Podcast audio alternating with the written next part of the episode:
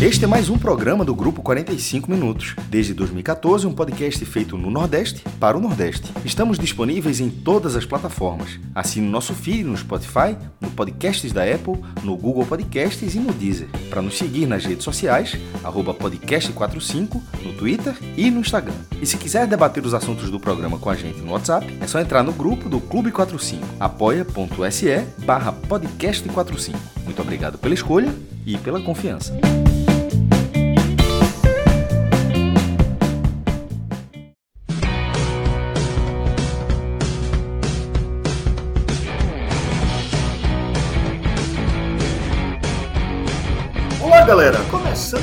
45 minutos.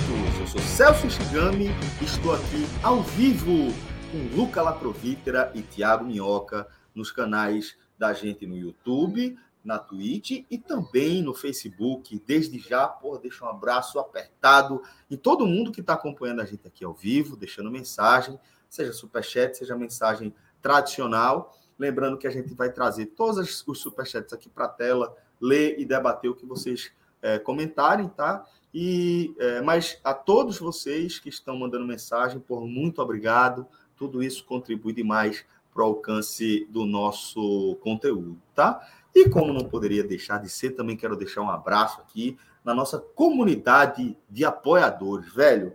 Como de costume, não posso jamais deixar de ressaltar a importância de vocês na trajetória do 45 minutos. A gente só está aqui graças a vocês. Eu estou sendo bem literal, tá? Estou sendo bem literal. Nossa comunidade de apoiadores é a forma mais previsível de é, a gente contar com a colaboração de vocês, né? Que a gente vai estar tá lá sabendo que mês que vem vai ser basicamente aquele valor que a gente vai receber. Aí a gente pode pensar em coberturas diferentes, em formatos diferentes, adquirir equipamentos diferentes para atualizar a nossa entrega de acordo com o momento que a gente está vivendo. Lembrando que a partir deste fim de semana, o 45 Minutos também vai transmitir jogos ao vivo. Estamos dando um pontapé inicial nesse de graça, é, movimento. O também. Vai, é pago. É Ainda bem que você lembrou, galera.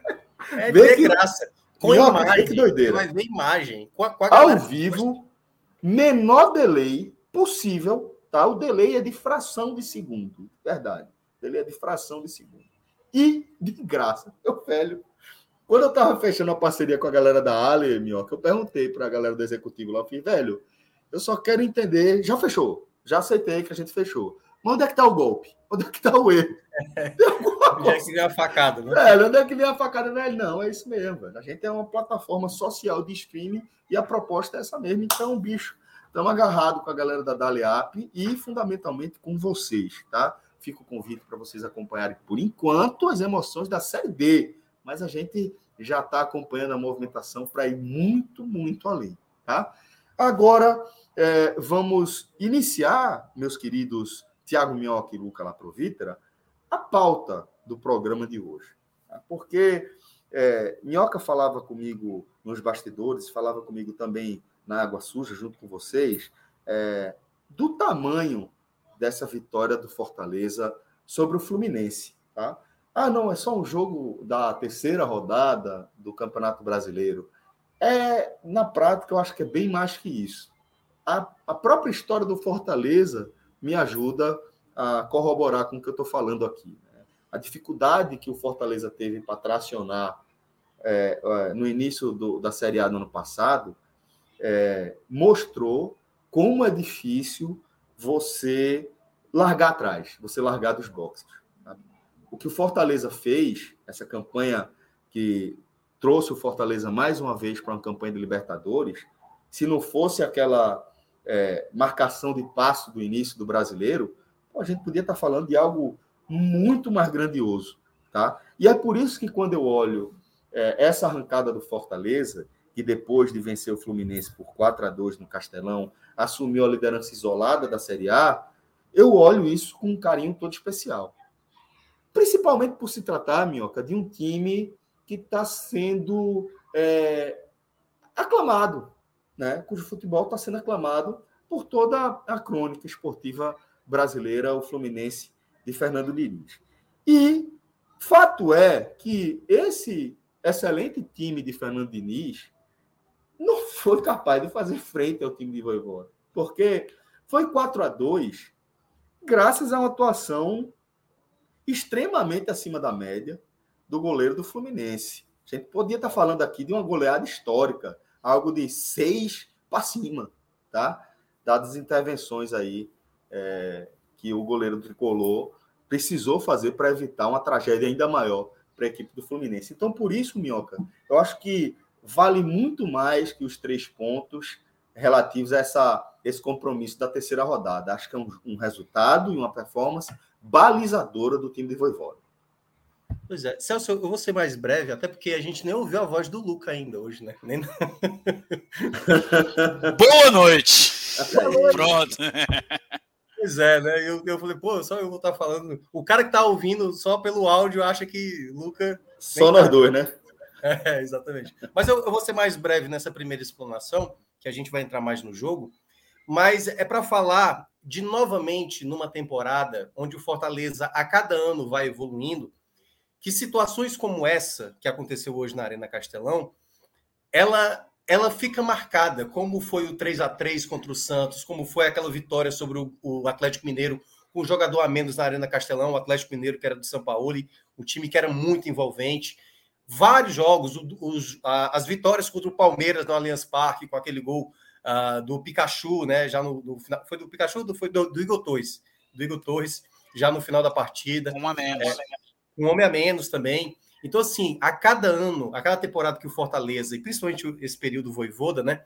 Que você vai observando esses grandes feitos que o Fortaleza tem proporcionado no, no cenário nacional, e por isso que é muito respeitado, uma partida dessa, da maneira como o Fortaleza jogou, que daqui a pouco a gente vai detalhar, ela se torna assim, novamente uma constatação de um trabalho muito bem realizado. Durante essa semana, curiosamente, o Corinthians, né, perdeu seu treinador, né, assim, aquela questão do Cuca, né, que enfim, todo mundo já sabe o que é está acontecendo com o Cuca, se desligou do Corinthians, o Corinthians estava atrás de um treinador, houve uma especulação em cima do Voivoda e o próprio Marcelo Paes até respondeu lá nas redes sociais dele, dizendo que a gente está perguntando, e o Voivoda saiu não sai, e aí até ele usa uma piada, né? Não, não, não vai não, ele não vai não e tal. E isso mostra, não é nenhuma soberba do Fortaleza, na verdade, é um projeto bem realizado. Porque eu não tenho dúvida, Celso, um cara que faz o trabalho, como em dois, 2021, o Fortaleza na quarta colocação e disputar uma Libertadores, a chance de um clube nordestino perder esse treinador para qualquer outro clube seria muito grande. A mesma coisa do ano passado, que o time estava na lanterna, o Fortaleza mantém, mesmo com as críticas que tinham, a gente criticando aqui, embora eu não criticasse de uma saída do Voivoda e muito mais uma crítica do trabalho eu lembro, do Luca, que é um grande defensor do trabalho de Voivoda, é, e é óbvio que, que é, não por acaso, faz um puta trabalho do cacete Voivoda, mas eu lembro de Luca aqui já chegar a falar, não, realmente chegou, deu, não dá mais, é preciso trocar. E não estou esfregando nada aqui na cara de Luca, não. Estou querendo dizer que esse era o termômetro do momento. Porque quando o Luca falou aquilo, ele não era uma voz desvairada no meio de uma concordância em uníssono que o Fortaleza deveria manter. Tinha pressão para tirar a voivoda. Né? Fazia sentido tirar a voivoda é. ali. Eu, eu, não sei nem se foi essa palavra que ele utilizou, e o Luca pode até, não sei se defender ou não do, do que o do Celso falou. Eu, assim, eu vou me defender. Eu, é, pois é, porque na verdade eu lembro. Que eu disse foi que tem que mudar. É, exatamente. Ou de comando, eu acho que foi isso ou de estratégia. É, porque não, assim, não, não, não, tinha que mudar. Não, não, não, Mas é porque teve uma coisa. Aí a gente vai resgatar depois. Ó, ó, mas o, eu, lembro que o Luca, eu lembro que o Luca falou uma coisa assim: será que o Voivoda é capaz de jogar num outro estilo de jogo, Sim. que é jogar de maneira mais reativa, porque todo mundo sabia que o Fortaleza era muito propositivo. O time de 2021 era muito rápido, ia para cima, e não é à toa que a gente falou. Se o Fortaleza for jogar assim sempre, vai acontecer o que aconteceu com o Atlético Mineiro na semifinal Isso. da Copa do Brasil de 2021. Isso. Vai tomar um sacode. Então, como é que você vai fazer, refazer o seu time da maneira de jogar? Então, eu acho que esse foi o ponto principal, de você ter um treinador que se adapta para determinadas situações. E aí você termina essa temporada de 2022 de novo colocando o time na Libertadores. Foi o período talvez que o torcedor até imaginou, não, agora acho difícil que ele vá ficar. E a permanência, isso mostra o bom trabalho que o Fortaleza vem fazendo há, há anos, né? Claro que é, é, recente, mas como é que você garante uma confiança tão grande? Claro que tem o, o fator é, voivoda, né? Ele acreditar no projeto, porque o próprio Rogério Senni, se dependesse do, do Marcelo Paes, estaria até hoje, né?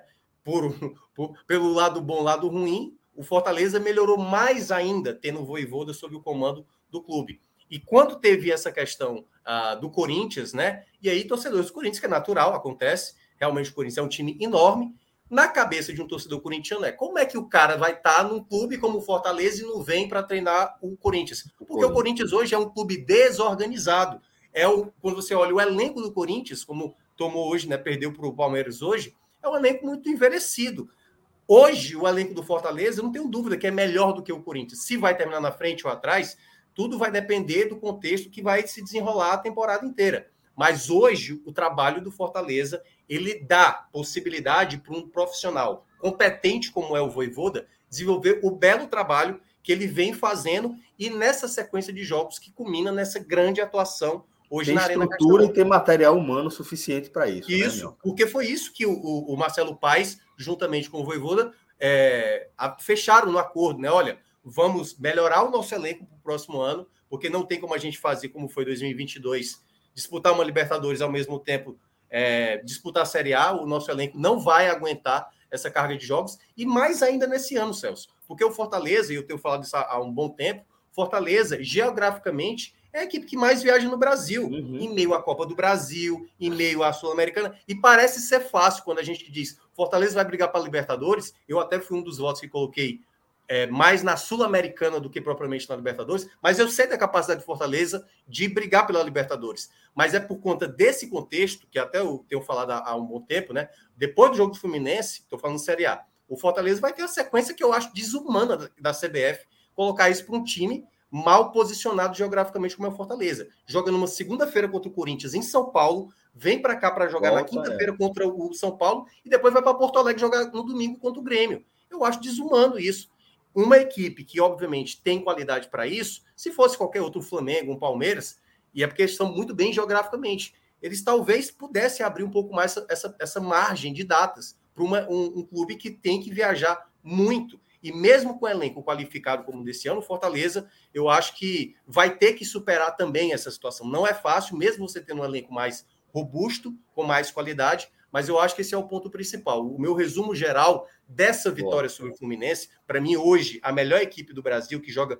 o melhor futebol, e mesmo fazendo as ponderações, o Fluminense que não começou com suas peças principais, mas que terminou com suas peças principais, essa vitória mostra o belo trabalho que o Fortaleza vem a cada ano construindo e que, se é uma equipe que está pensando cada vez crescer, esse resultado que aconteceu hoje na Arena Castelão comprova como o caminho que o Fortaleza está traçando está muito bem trilhado.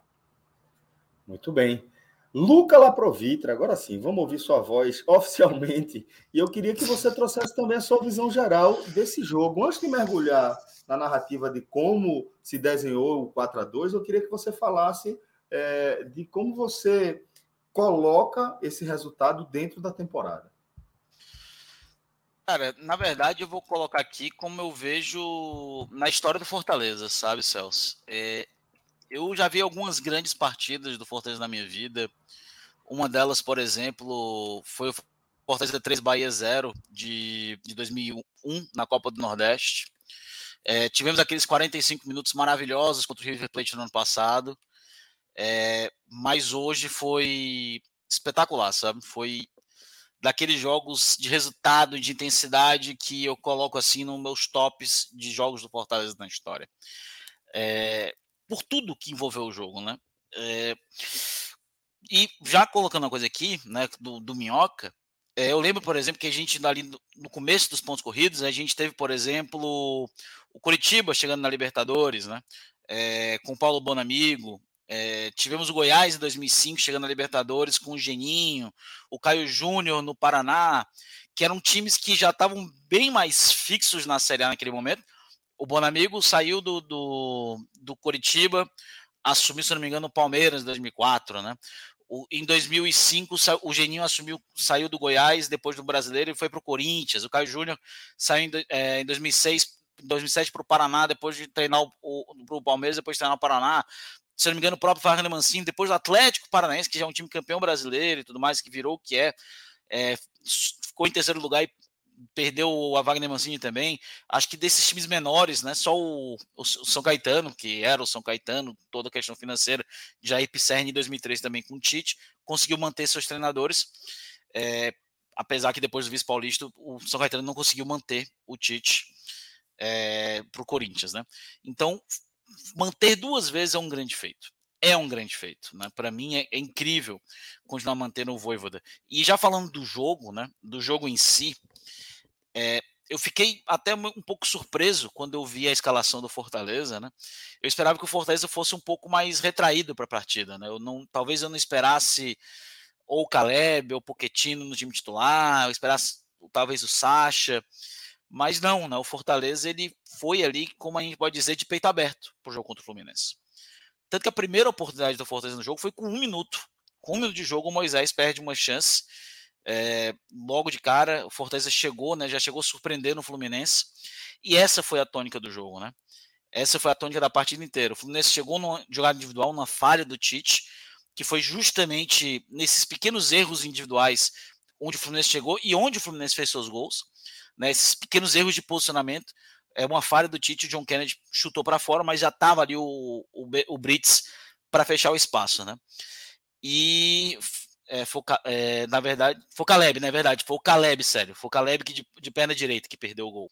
Eu estava aqui tentando lembrar. É, e é isso com 10 minutos. E daí para frente, o Fortaleza ele fez duas coisas que deixou o Fluminense muito desconfortável na partida inteira. Se a gente for olhar, por exemplo, é, para o jogo, a gente vai ver 70 a 30 de posse de bola. Mas chegou o momento de estar 55 a 45. Chegou a estar 52 a 48 em alguns momentos do primeiro tempo. Porque o Fortaleza, ou ele contragopeava com muita velocidade e muita força, como saiu nos dois primeiros gols, numa marcação muito em cima e o contragolpe muito ágil, como sai no primeiro gol do, do Galhardo, numa sobra, onde ele, num chute incrível do Moisés ali, a bola sobra, o Galhardo bota para dentro, e depois no segundo gol, né, com o Moisés tomando a bola de trás do meio de campo e puxando a defesa do Fluminense, ou o Fortaleza, naquele fez uma coisa muito interessante no primeiro tempo. Ele pegava a bola, ele não se desesperava. Em muitos momentos o Fortaleza sabia que a transição rápida não era a solução. Então ele rodava a bola, ele rodava a bola, ele rodou. Tanto que no primeiro tempo, o Fluminense não terminou o primeiro tempo nem com 60% de posse de bola. É, a posse de bola do Fluminense foi muito mais no segundo tempo, na segunda etapa. E aí, realmente, eu acho que na segunda etapa o Fluminense chegou até quase 80% de posse de bola em alguns momentos. Então o Fortaleza ele rodava, ele deixava o Fluminense desconfortável. Ele marcava em cima, ele marcava alto e rodava a bola, ficava com ela e deixava o Fluminense desconfortável. Porque muitos momentos o Fluminense queria marcar em cima, o Fortaleza estava no ataque e o Fortaleza voltava toda a bola e começava a girar ela e isso deixava o Fluminense em muitos momentos desconfortável. E foi muito bom para o Fortaleza isso.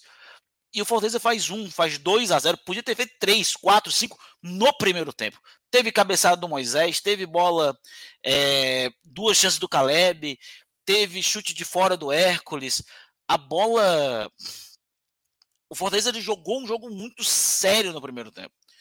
Ele jogou um jogo muito interessante. Ele teve ali posse quando ele precisou ter posse. Ele segurou a bola. Ele rodou sem objetividade. Mas ao mesmo tempo, ele aquela falta de objetividade deixava o Fluminense desconfortável porque o Fluminense não conseguia retomar a bola e, contra, e, e ter a bola. O Fortaleza, em, em, muitos momentos do primeiro tempo, ele deixou o Fluminense desconfortável fazendo o jogo do Fluminense. E aí é, o Fluminense acha um gol no finalzinho do primeiro tempo, é, uma falha ali de, de marcação, né? É, a bola acaba. Uma jogada ensaiada do Fluminense, a bola sobra. Luca, rapidinho, foi. esse lance, cara, foi. Não sei se tu olhou antes do escanteio. A bola iria, para do Fortaleza. Não, a bola iria para linha de fundo. E, e aí bastava o Tinga sair da jogada. E o Tinga toca na bola, gera o escanteio. Aí exatamente a jogada trabalhada. E aí a defesa bateu cabeça e tomou gol. É, cara, é, o. E aqui só para responder o, o Duarte, eu não estou falando do gol. O Kennedy, no lance que ele perdeu, ele passou do Tite aos 10 do tempo. O isso foi outra jogada. O gol a gente vai chegar mais na frente, tá, Edilson? É, então o Fluminense, numa falha ali de marcação do Fortaleza, a bola passa ali pela zaga toda. Ela nem ia sobrar né, para o jogador do Fluminense, para o Alain, mas ali numa tentativa de um chutão do, do Pochettino, a bola sobra em condições para ele, porque foi o Pochettino que chutou por último na bola, o, o Fluminense vai diminuir o placar. E eu fiquei assim, pô, cara, será? Porque ano passado gente fez 2 a 0 e tomou um empate na Copa do Brasil. Eu fiquei assim, pô, Fortaleza vai, vai levar um empate, será? E e, e ainda ele... tinha a turma do banco, né? Ainda tinha Ganso, tinha, tinha Cano, Arias. Ele entra logo com Arias e Ganso no segundo tempo. Isso, exatamente. e foi, na minha, na minha opinião, quando o Fortaleza se sentiu mais confortável em campo. O Fortaleza, com um minuto, perde uma chance claríssima na volta do segundo tempo, com o Moisés, onde ele não domina bem a bola. E aí o Fluminense tem 10 minutos de posse. E foi isso. Posse. O Fluminense não conseguia chegar na área do Fortaleza. E aí, numa uma bola assim maravilhosa, esse longo do Bruno Pacheco, o Fortaleza faz 3 a 1 Cara, isso para mim foi sensacional, porque eu pensei, pô, agora vai. Agora vai. E o Fortaleza controlava o jogo. É. E o Fortaleza controlava o jogo tranquilo. E aí, na hora da substituição, né? Depois ele mete o cano e tudo mais. E na hora da substituição do Fortaleza, o Fortaleza tá na troca ali do, do Galhardo pelo Guilherme, a primeira mudança, que eu tava com muito medo dele usar o Silvio Romero porque não era jogo para o Romero hoje. O Romero hoje ele ia atrapalhar, com todo respeito ao Romero, ele ia atrapalhar Isso. tudo que o Fortaleza ia fazer. E eu, e eu pensei, pô, cara, eu acho que ele vai com o Guilherme, eu quero que ele vá com o Guilherme. Não foi à toa que ele jogou sem centroavante contra o Águia. Curiosamente, o Águia acabou de tirar o Paysandu nos pênaltis na semifinal do, do Paraense. Sério? Caramba. Sim, o Águia virou o jogo lá no, no Mangueirão, tá na final, vai para sua terceira final de Paraense na história, já foi vice 2008 2010. Ou seja, o time não é nenhum morto, né? Esse Águia que tirou o Goiás da Copa do Brasil e agora está na final do Paraense. Eu acho que isso dá mais força ao Fortaleza, é, na minha opinião. E o Fortaleza, ele tira o Galhardo, bota o Guilherme, que fez uma partida. O Guilherme ele podia ter feito a melhor partida da vida dele, mas acabou com uma das piores hoje. Mas mostra que ele é um jogador útil ele, numa das piores partidas dele pelo Fortaleza, que ele vai entrar no meu top, top negativo, ele se mostrou útil. Uma das piores, na pior partida dele pelo Fortaleza. Rapaz, veja, eu acho ele útil por outro motivo. Pela partida de hoje, eu não acho, não. Se fosse pegar só o jogo de hoje, eu acho que ele. Eu vou explicar. Ah, vamos seguir. Na vamos hora seguir. do, do, do, É, do, dos individuais. Dos individuais, eu vou explicar seguir. o porquê. Certo. E aí o Fortaleza ele começa a contragolpear. E ele contra-golpeia, contra-golpeia, contra-golpeia, vai perdendo gol aqui, vai errando contra-golpe ali. E aí, numa bola despretensiosa ali, acho que, se não me engano, do Ganso, né? O John Kennedy faz uma bela virada, mas na minha opinião, esse, esse erro já tinha acontecido com o mesmo John Kennedy e com o Brits aos 33 do primeiro tempo, onde o Brits dá a frente para ele. E olha que o Brits é um bom antecipador. Talvez hoje um pouco melhor que tivesse sido o Benevenuto, que ele talvez jogaria um pouco melhor, mas como o Brits vem sendo titular, ele foi o escolhido, né? E aí o Brits, ele novamente dá frente, ele não deixa, né? Ele deixa o João Kennedy dominar a bola. O João Kennedy faz uma bela virada, que a gente tem que dar o mérito ao atacante, mas o Brits por duas vezes deixou isso acontecer. E aí o Fluminense diminui, eu pensei, pô, não, não é possível, cara. Não é possível que os caras vão pro 3 a 3 Os caras estão com cano, os caras estão com, com Keno.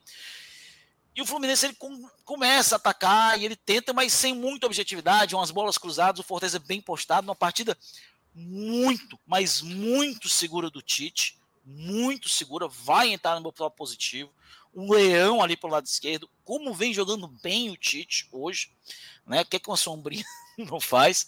É, e o Tite foi muito bem. Deu uma espirrada na bola ali, uma, uma cabeçada. É, uma espirrada. Foi, é. Até quando ele, errou, ele acertou pra tu ver, viu? É. Até quando ele, ele acertou. Quando a fase tá boa. Eu, eu, penso, eu penso o seguinte: até quando ele tá bem, ele erra. Quando ele tá bem, ele erra.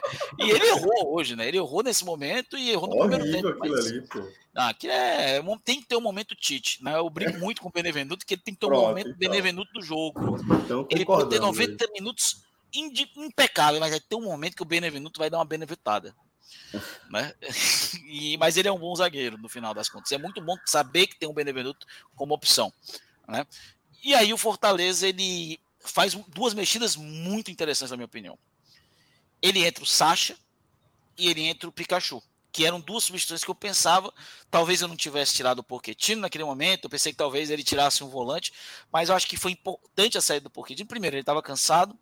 É, e segundo, ele entra com Hércules no lado para ganhar combatividade.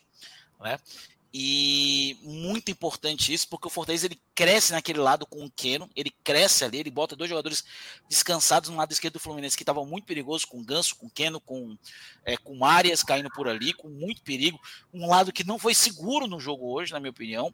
É, dos é, quatro jogadores que renderam pouco na partida hoje, na minha opinião, dois estiveram naquele lado, que são é, Tinga e Pritz né? E o Fortaleza ele bota ali, ele começa a marcar mais em cima naquele lance. E é daí onde sai, né? O Fortaleza é daí onde sai o, a tranquilidade do Fortaleza. O quarto gol vem da esquerda, de novo, com Moisés. Mas é a sobra com o Hércules já mais avançado, como um meia direita, na, junto com o Pikachu, os dois jogadores que estavam completando. O Hércules bota e faz 4 a 2 e mantém a série, né? Nunca, toda vez que o Hércules marcou um gol, seja pelo profissional, seja pelo aspirantes, o Fortaleza venceu a partida. E mais uma vez isso aconteceu, 4 a 2 e depois daí, cara, não teve mais Fluminense no jogo. O Fortaleza ele foi um domínio absoluto. E, a, e o Fortaleza foi. perdeu um caminhão de gols ainda por cima. O Fortaleza finalizou 20 vezes. Eu quero Foram... ver como é que tu vai botar Guilherme no positivo hoje. Ele vai ah, negativo. não, negativo, negativo, né? Negativo. Negativo. É, é. Negativo. É, e o Fortaleza, ele fez ali um, um jogo incrível nesse momento. Ele dominou o jogo, ele faz ali. Podia ter feito. Você já podia ter feito mais gols. Ele, naquele finalzinho que a gente já conhece, né? Onde o Fortaleza ele tem aqueles mesmos finais de muita intensidade também, né? É, hoje o Fortaleza podia ter saído com mais um, dois ou três gols só depois dos 42 minutos. Só depois dos 42 minutos o Fortaleza podia ter feito três ou quatro, dois ou três gols ali tranquilamente. Foram 20 é. finalizações. Não, agora o Minhoca talvez foram 12 no gol, né, Minhoca? Foram 12 no gol? 12. É, 12 sei lá, foram, foram 16. Ah, é, é, essa, essa, essa estatística do Fortaleza eu acho impressionante. O Fortaleza finalizou 20 vezes, 18 no alvo. 18? 18, 18. velho. Cara, você fazer um, uma conversão de 90% das suas finalizações no alvo é. contra o Fluminense. Cara, é surreal, cara. E assim, porque assim, acontece Fábio às vezes. pegou muito, pô. Tu é, é você finalizar 8, aí 7 no gol, 10, 9 vai no gol, mais, mais 20. 20 um Fora as que não conseguiu finalizar por erro individual. É, por algum detalhe a mais. O lance do Pikachu, que demorou a soltar a bola e sofreu a falta ali é, para ter dado passo para o Guilherme. Mas assim, essa estatística que... para mim é, é, impressionante. Não ia sair gol, não, ali. Com o Guilherme, no dia do Guilherme, hoje, é, não ia sair nada hoje. Ia piorar. No dia do cara. Mas, Foi cara, até bom não ter tocado, porque ia, ia acabar inviabilizando o Guilherme. E ele é útil, é, de fato. Mas hoje ele é útil. O Guilherme, hoje, o pessoal tá meio aí puto com o Guilherme, mas eu acho que não é momento de se pensar ah, gente nisso. Chega lá. A gente vai é, falar. Não é momento de se pensar dele, nisso. Não é momento de pensar nisso. Porque, cara, são cinco anos de Série A e são cinco anos ali é, jogando o Fortaleza teve bons momentos em todos os anos da Série A. O Fortaleza fez um 2019 é, muito seguro, muito tranquilo. Fez um 2020 que vinha bem até a mudança de comando. O Fortaleza fez ali um primeiro turno muito bom ali para o nível que ele estava de investimento. Chegou a ser sétimo lugar. É, chegou a ser sétimo lugar, estava ali disputando vaga na pré-Libertadores. Infelizmente teve a mudança e a dificuldade de, de trazer um novo, novo técnico. É, mas infelizmente não, não deu, acabou pesando né, para o Fortaleza aquele segundo turno horroroso. E depois a gente teve ali em 2021 Libertadores, 2022 Libertadores. Eu não sei o que vai acabar 2023. Não sei. Né? Eu não vou dar a margem como aconteceu com aquele, aquele vídeo que o pessoal sempre faz do Santa Cruz brincando, né? Nós vamos para Libertadores, você acredita? E o Santinho acabou, infelizmente, rebaixado. Não vou dar margem para dizer que o Fortaleza vai brigar por coisas grandes. A gente nunca sabe futebol. É muito Mas o indicativo é esse. O indicativo, Mas o, sem dúvida, é esse. O Fortaleza, pelas partidas que ele fez uhum. nas últimas semanas, ele indica é. isso. Um, é, uma Fortaleza ainda, temporada. Uma boa é. temporada. Ele ainda precisa de reforços no meio do ano. Precisa. Porque eu até acredito que talvez alguém saia no meio do ano. Né? Não, não vai passar impune né, a boa fase. Talvez perca ali o Hércules e tudo mais. Mas e tá, tem ali, por exemplo, o Fortaleza hoje usou os quatro volantes que tem no elenco. Né? Uhum. Os quatro jogaram hoje. Então o Fortaleza talvez precise ali no mercado pincelar quando abrir de novo no meio do ano.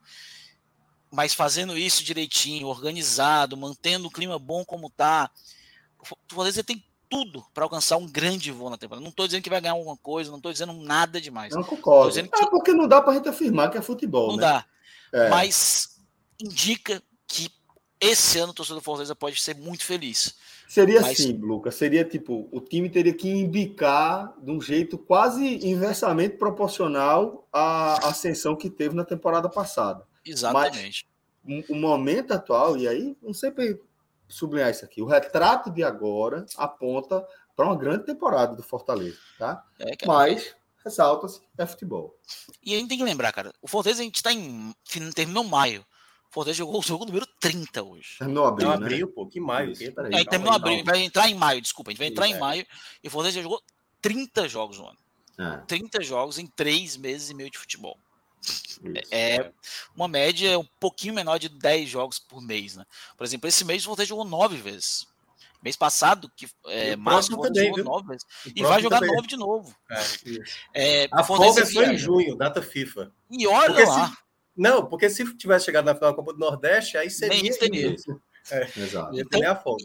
E a gente ainda tem aquela questão: Fortaleza vai viajar muito esse ano ainda. Isso. Fortaleza ainda vai para Venezuela, o Fortaleza vai para o Chile, Chile, vai para o interior do Chile, não vai nem para é. Santiago. É. Fortaleza tem ainda 18 des, altamente desgastantes viagens na Série A.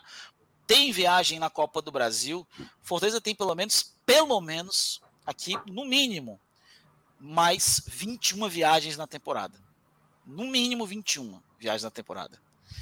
E pra gente, cara, Boa. que tá no Ceará, é muita coisa. O Fortaleza vai passar e muito só de direção dos 100 mil quilômetros rodados no ano. A média de um Corinthians, de um Palmeiras por ano, é, vai variar ali de 35 a muito quando ele chega, jogando quase tudo e quase todas as finais ele chegou ali a uns 60 mil quilômetros. O Palmeiras não chegou a, não chegou a, 90 mil quilômetros nem indo para o Catar quando foi para o Mundial. Imagina a gente chega a 100 mil quilômetros jogando só aqui nas Américas. Só pela nossa distância. Isso sem contar as ridicularidades que são. Isso com o Ceará na Série A. E em anos que o Fortaleza praticamente não jogou no interior. Esse ano já jogou uma vez, né? Em Barbalha. É... E aí também é, sem contar o que o Fortaleza esse ano vai para Venezuela e tudo mais, jogando tudo. É, é, muito surreal o que se passa, né? É muito difícil para a gente manter uma regularidade física a temporada inteira. Então, o Fortaleza está de parabéns por esse início. Boa. Minhoca, agora queria também que você trouxesse a sua leitura do jogo, tá? Fica à vontade para falar a história desse 4 a 2 você sabe que eu não sou tão fã de Diniz, né? Você sabe disso.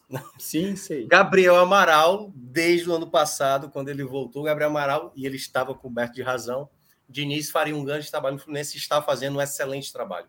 Eu sou muito crítico de Diniz, muito crítico. Mas desde o ano passado, final do ano passado, eu reconheço que o Diniz conseguiu dar o seu salto. Né? Até por conta do Campeonato Carioca, ah, o Campeonato Carioca é um campeonato estadual, não vale nada. Mas eu digo é Hoje o Diniz, o Diniz era muito atrelado àquele futebol do joga bonito, toque, toquinho, toquinho, como diria João de Dragnet. Toquinho, toquinho, fumo. Pois é. Só que do, ele realmente, com o Fluminense, recente, do ano passado para cá, ele conseguiu conciliar o futebol envolvente que ele tem com eficiência. Até porque ele conseguiu ter no seu elenco talvez a melhor composição daquilo que ele quisesse exercer. Cara, o que ele consegue fazer com o Ganso, o Ganso, você falasse no começo de 2022, o Ganso vai ser um dos principais jogadores do Brasil. Você, pô, é piada. É como a gente fosse falar do Luan hoje, do Grêmio, que, que era do Grêmio, hoje está no Corinthians e está praticamente sem jogar. Ele conseguiu resgatar esse jogador. Aí ele faz o Área ser um grande jogador. O Nino, que é um jogador que poderia ser de seleção brasileira, foi seleção de base. E ainda tem o, o principal goleador, que no caso é o, é o. Então, assim, quando eu olhei para esse jogo, eu falei, cara, o jogo não vai ser fácil. Eu até falei isso na sexta-feira e muito torce... alguns torcedores do Fortaleza até falaram assim: Minhoca tá querendo rebaixar o Fortaleza. Eu falei, velho, quando você enfrentar uma boa equipe, você tem que reconhecer que outra equipe é melhor do que você. Até porque quando você consegue vencer como o Fortaleza venceu, o feito se torna gigante, velho. É gigante como o Fortaleza conseguiu bater duas vezes no Palmeiras, numa mesma Série A, como ele fez no ano passado contra o Flamengo, venceu lá e venceu aqui. Então, vencer o Fluminense hoje é muito grande, cara, é gigantesco. E aí eu vou entrar na partida, destacando, claro, tem esse cara que está aparecendo na imagem para quem está acompanhando, Moisés Jogou pra caralho, porra. Pra mim foi, uma, foi o nome do jogo. O nome, o nome do jogo, e vou até, quando eu for falar individualmente, vou falar de uma situação que, que se torna simbolicamente o jogo dele ainda maior.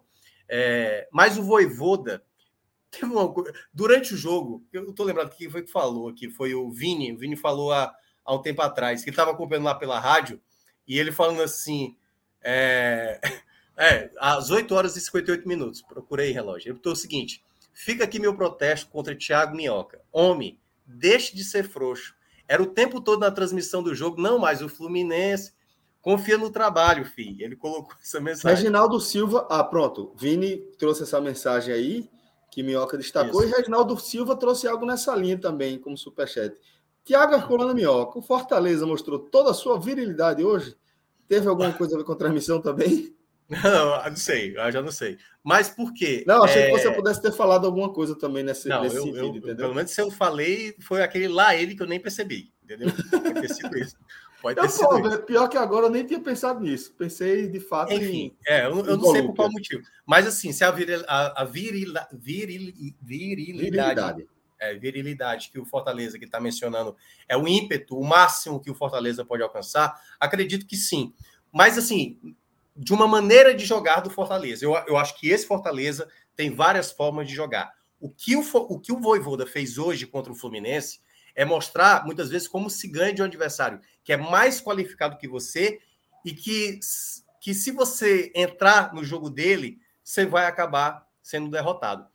Esse foi um jogo, como o Vini mencionou, que eu ficava, ah, não, mais o Fluminense, porque eu falava assim, tava 3 a 1 eu falei, velho, mas é o Fluminense. E o Fluminense está com com os principais jogadores em campo agora. Tá com Gans, tá com Arias, tá com, tá com Cano, entendeu? Então, assim, tem muitos jogadores de qualidade. E aí, quando faz o 3 a 2 eu falei, tá vendo? É por esse motivo. O jogo não acabou. O Fluminense não para. Quando o Fortaleza fez 4 a 2 eu falei, o, o, o Fluminense não tá parando de atacar. Ainda teve ali uma bola que passou ali aos 45 do segundo tempo, uma bola que passou ali em frente à área do Fernando Miguel. Eu falei, se ele faz o gol agora é 4 a 3 e eles não vão parar, cara. O Fluminense é uma equipe que não para de atacar não à toa, eu considero hoje a melhor equipe do Brasil. E o Voivoda, eu acho que ele leu muito bem o jogo por um motivo, assim, para mim eu acho que foi mais perceptível. Teve uma hora que eu não estava olhando assim, eu falei, peraí, velho, o, o Pochettino não está ajudando tanto, tanto assim defensivamente, o Galhardo também não. Sabe assim, tá todo mundo meio que olhando o Fluminense. E aí depois, com 30 minutos do primeiro tempo, eu entendi o que é que o Voivoda estava pensando. Que é tipo assim, cara, ele entendeu que o Fluminense até essa margem, um pouco depois ali do círculo central, tá tudo bem. Uhum. Pode deixar, não precisa fazer pressão alta. Por quê? Porque várias equipes, Celso, quando vão enfrentar o Fluminense, querem fazer aquela marcação alta, pressão, tentar roubar a bola desesperadamente. Meu amigo, três toques. É a fama, pá, pá, pá, é a fama de cano livre, né? Cano livre e lá e você tá tomando gol. Então, se você for de maneira muito, muito é, afoito para tentar recuperar a bola, pra isso não vai dar certo. Então o Fortaleza entendeu muito bem a partida. Galhardo, muitas vezes o Poquetino ficava só fechando espaço, só fechando espaço, e o Fluminense toca na bola. Tanto que, quando você olha no volume de finalizações, é bem menor do Fluminense, porque o Fluminense teve dificuldade. O Fluminense ele não vai arriscar de fora da área. Dificilmente ele vai fazer isso. Então ele tenta sempre procurar uma jogada para ficar o mais próximo da área e, se possível, finalizar dentro da área. Então o Fortaleza entendeu isso muito bem povoou muito bem o, o, seu setor defensivo.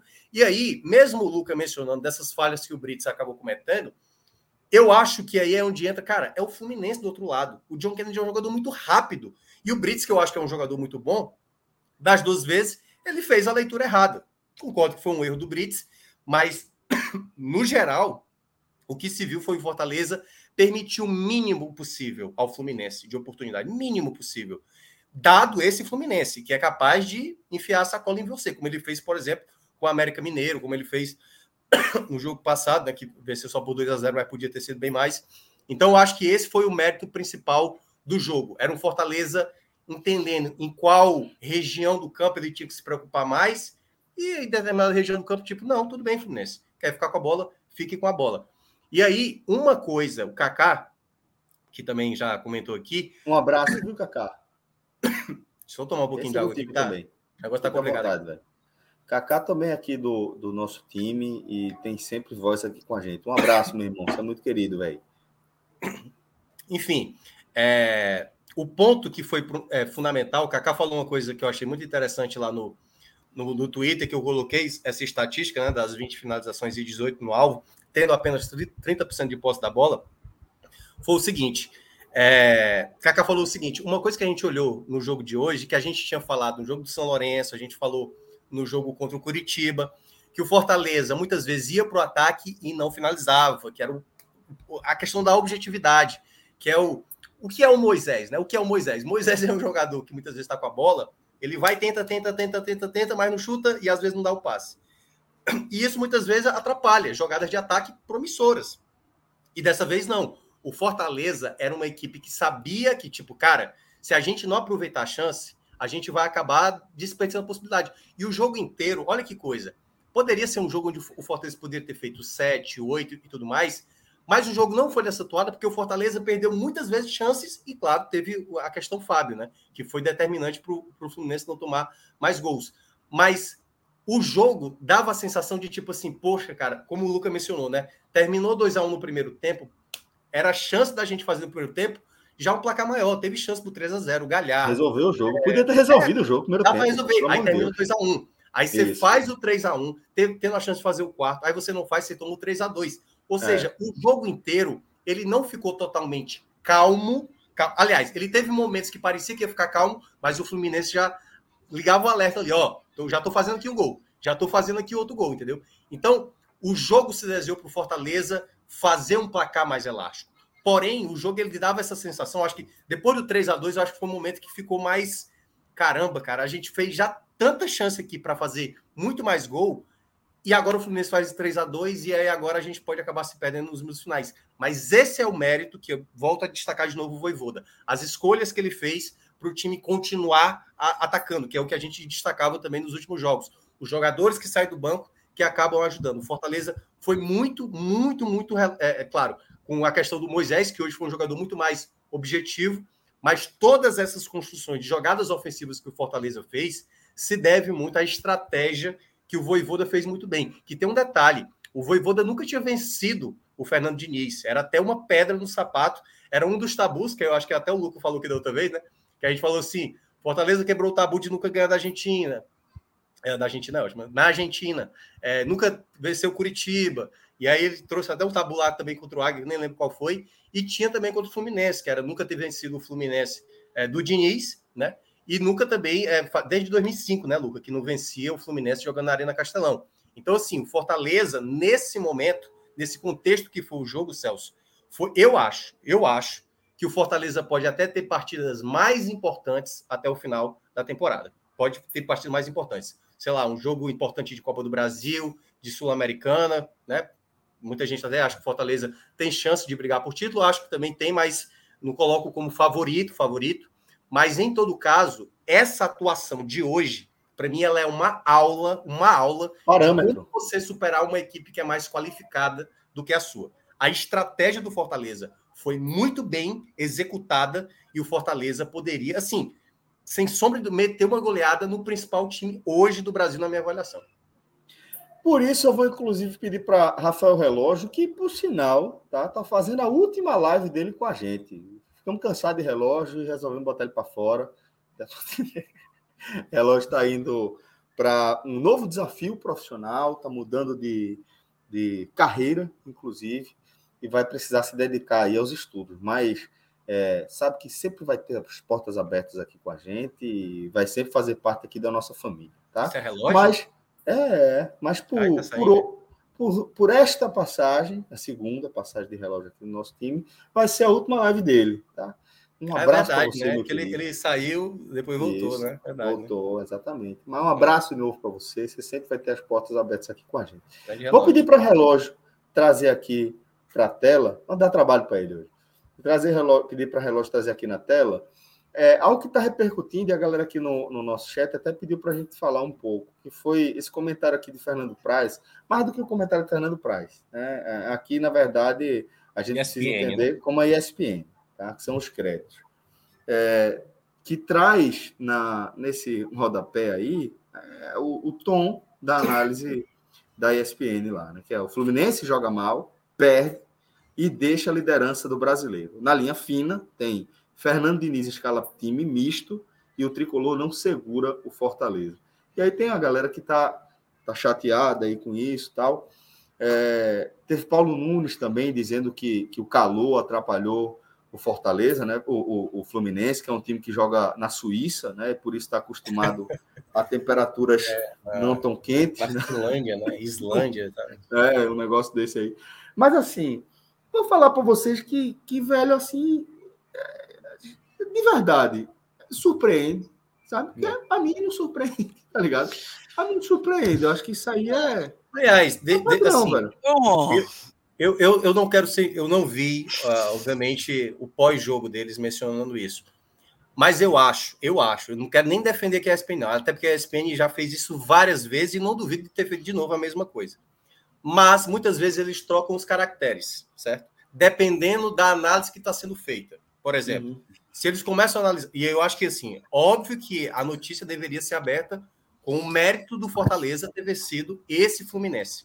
Assim, eu não tenho nem dúvida que é mas se assim a emissora queria destacar o Fluminense, a escolha do Diniz, ter começado com jogadores que não são titulares, enfim, é uma, é uma escolha da emissora, né? Mas eu não acho que esse seria assim o meu abre da, da, da matéria. Mas muitas vezes ele troca os caracteres, que, por exemplo, eles é. poderiam começar com Fortaleza e quando fosse abordar é, Fluminense, aí entraria esse caractere. Mas se foi assim que a, a ESPN fez, é mais do mesmo que a gente conhece muito bem. Exato. O que eu digo para vocês é o seguinte, Mas... velho. É, eu acho que, que na verdade, é, a gente só está vendo mais uma vez é, a, a, a, declaração da emissora, da proposta da emissora, com quem ela conversa, sabe?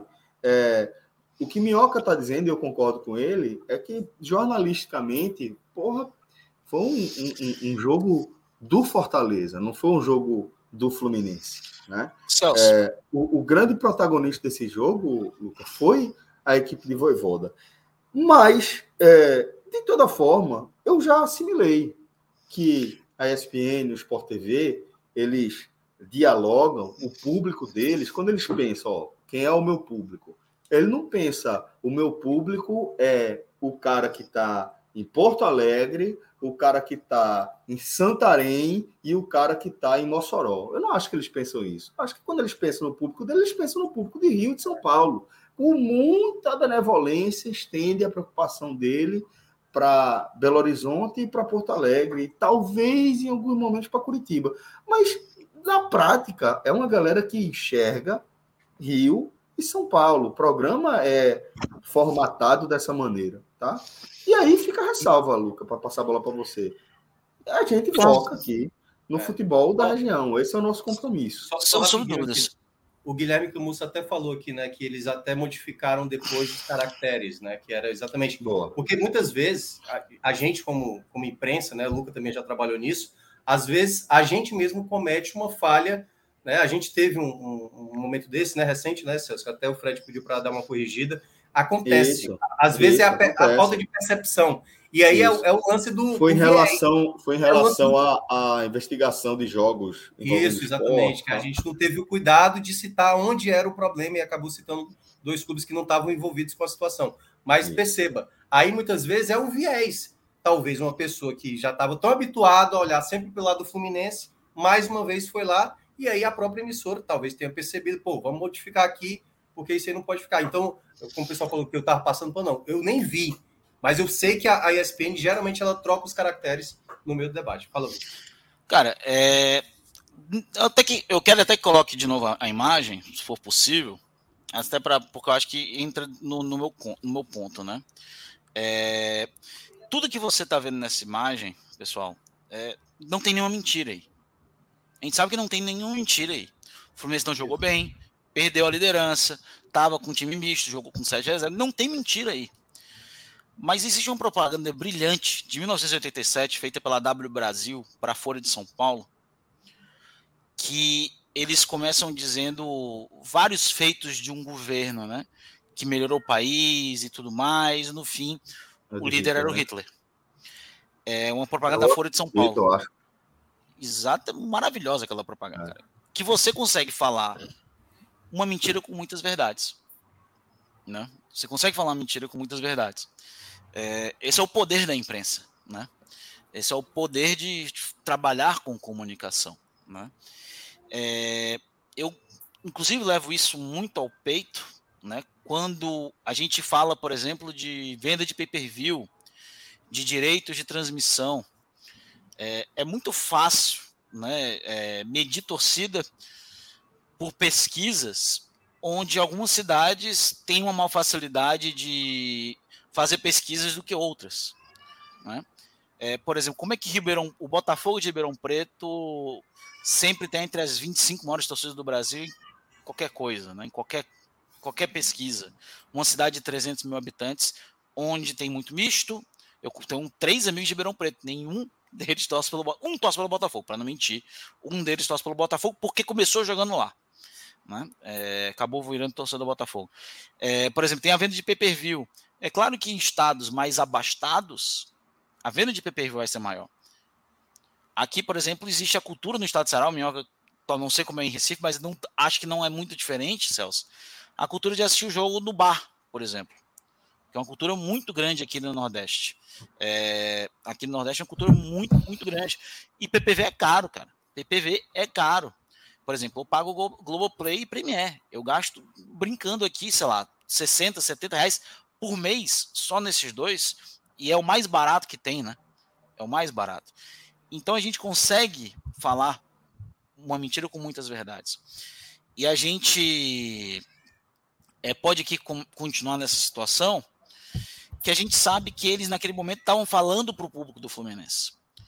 É, como da mesma forma a gente pode chegar aqui, teve no ano passado aqui o Fortaleza fez, venceu o Flamengo por 3 a 2 é, jogando muito bem, um gol no último minuto, e no outro dia é, o Fortaleza como o Flamengo jogou mal e o Fortaleza jogou, não jogou, não falou do Fortaleza, não falou da boa partida.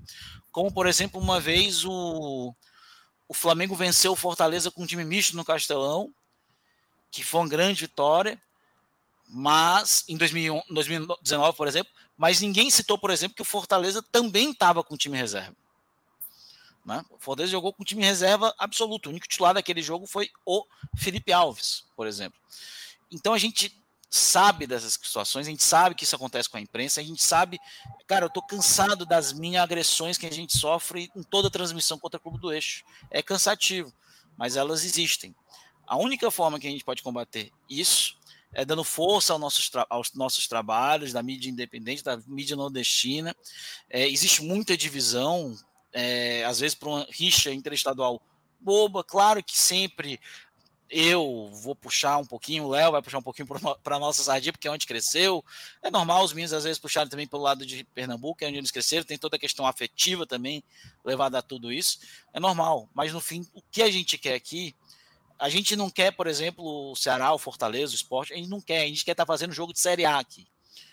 Porque jogo de Série A traz mais gente, traz mais oportunidades, traz mais parceiros. Ninguém quer ver o time aqui, os times do Nordeste embaixo. A gente quer todo mundo em alta. Então, a, a melhor forma de ajudar isso é apoiando o 45, apoiando os, os projetos nos outros estados.